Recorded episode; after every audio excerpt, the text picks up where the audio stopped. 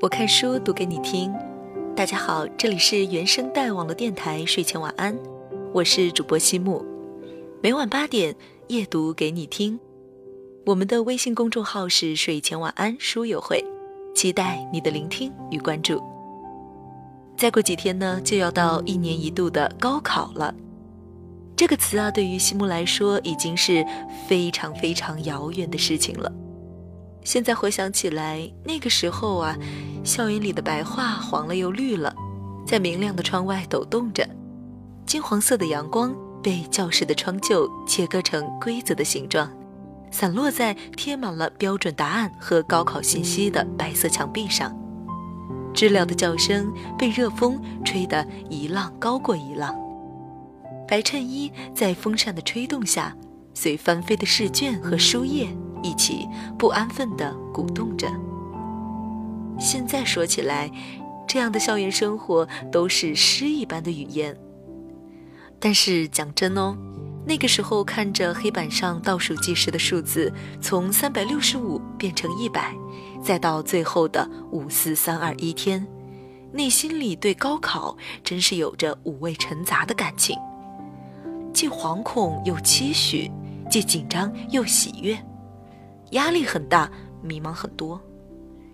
但是现在过了这么多年，再回过头去看，真是一次不可多得的经历。不知道现在有多少即将迈进高考考场的莘莘学子们在收听我们的节目？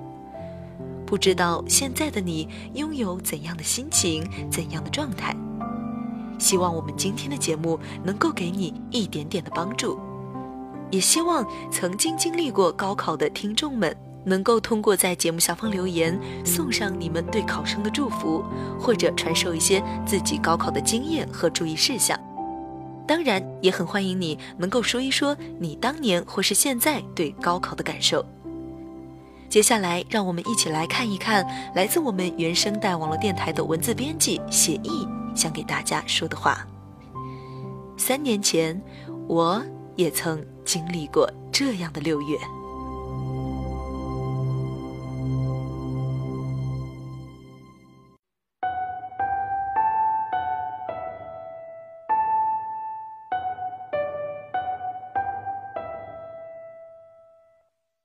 昨天，表妹给我打电话，问我关于她高考答题的注意事项和报考的相关事宜。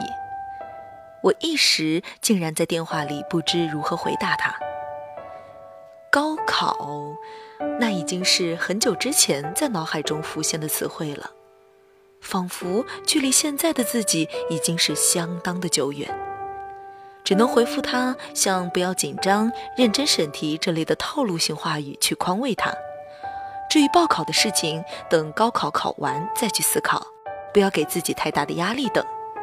就这样零散的聊了一会儿，和表妹结束了这次通话。我自己也清楚，刚刚的那通电话，自己并没有给表妹什么实质性的答案，顶多是对她现在这种考前焦虑的状态起了安抚的作用。在通话时，自己也处于对高考一词蒙圈回忆的状态，又怎能给出作为一个过来人该有的经验之谈呢？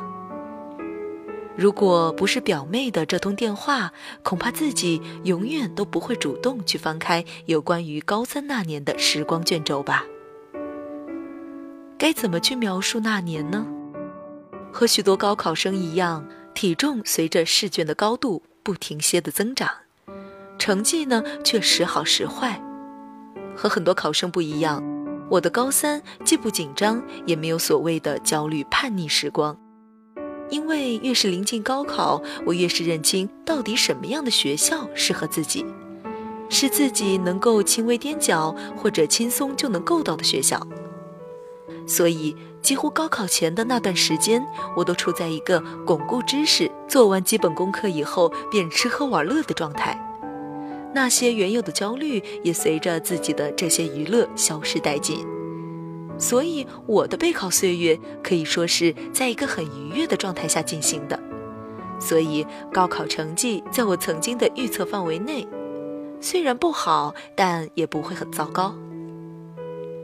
我应该算是一个在心里对自己的定位很明确的女孩。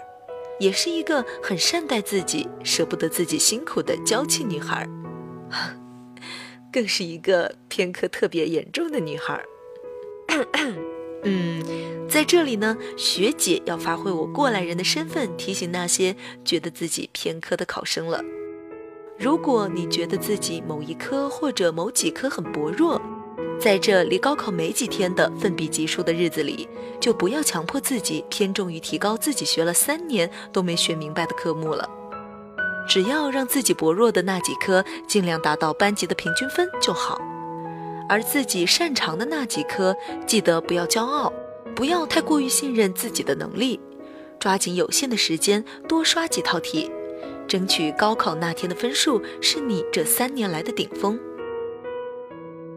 当初分班时，我和大多数女生一样，选择了文科作为自己的主攻方向。不过，我却是一个地道的理科生。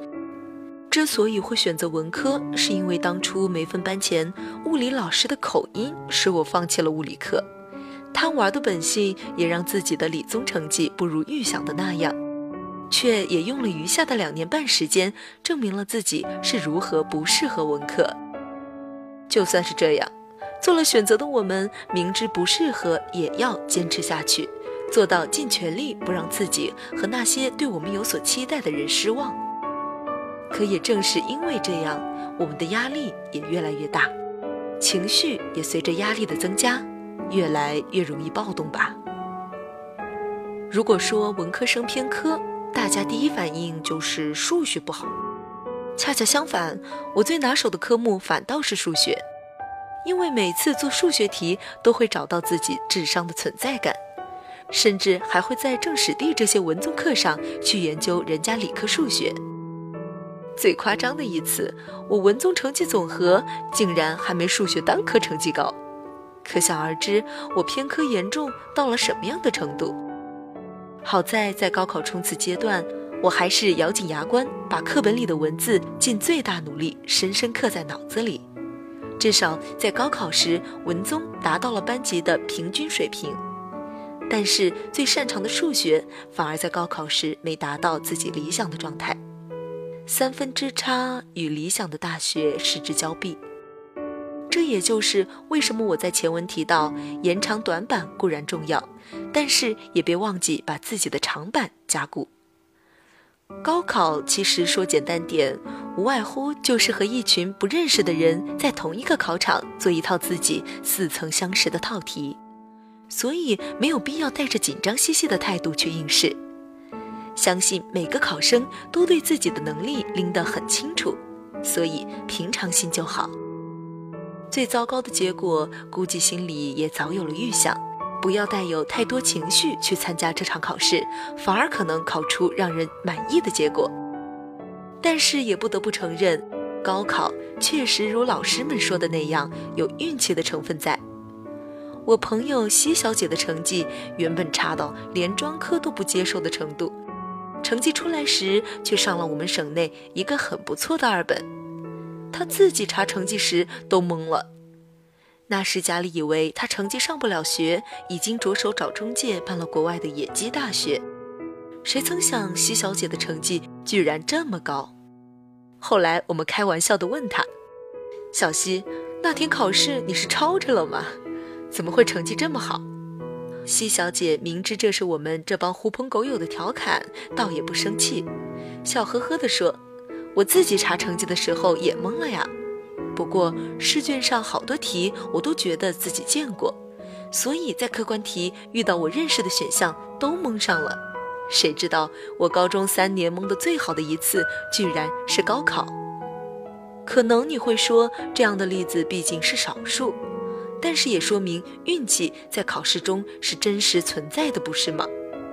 反正终归是要面对这一场考试，不如学着以轻松的姿态去迎接它，为自己营造一个舒适的环境，尽量去忘记、忽视那些压力，也暂时不要考虑所谓的结果。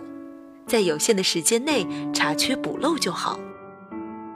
不过有些时候呢，道理我们都懂，却很难做到。那就从今天开始，试着做下面几点吧。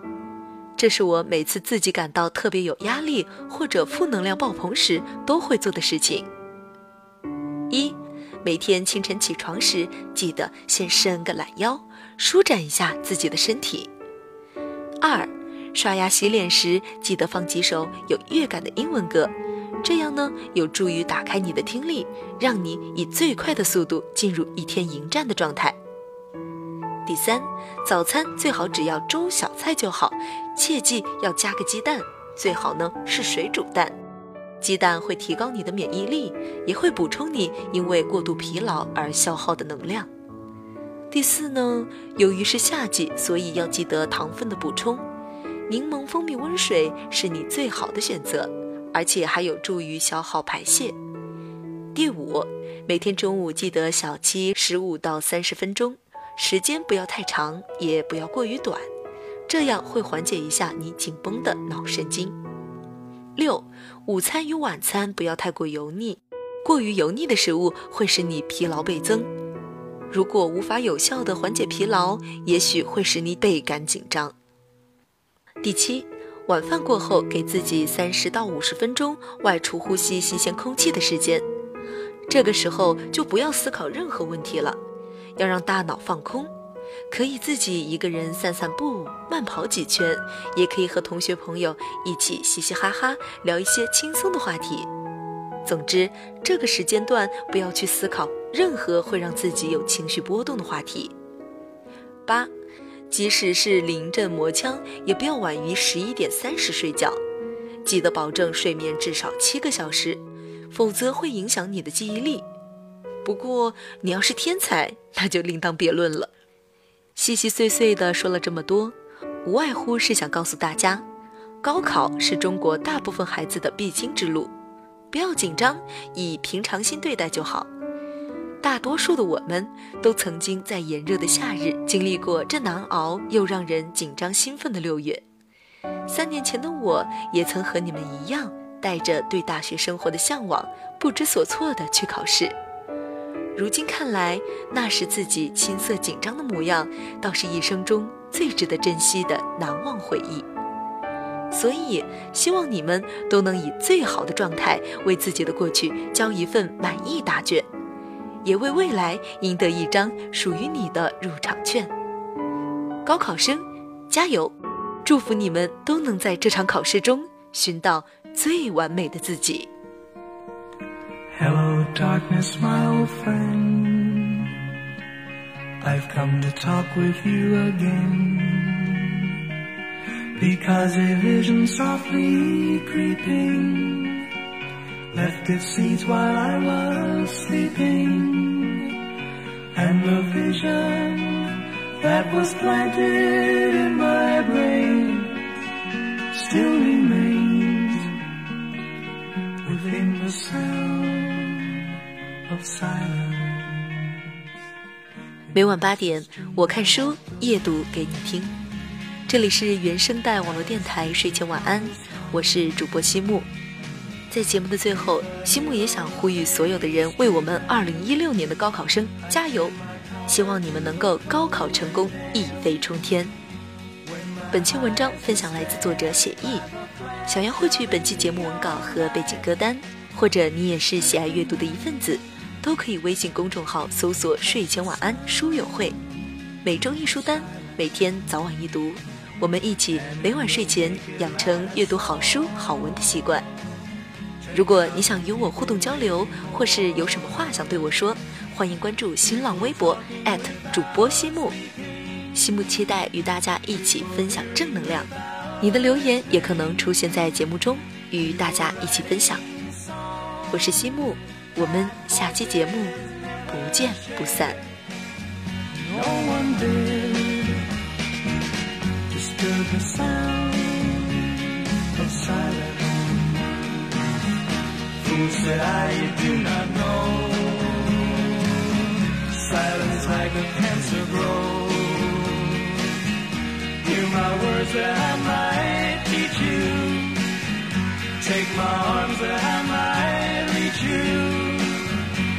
my world.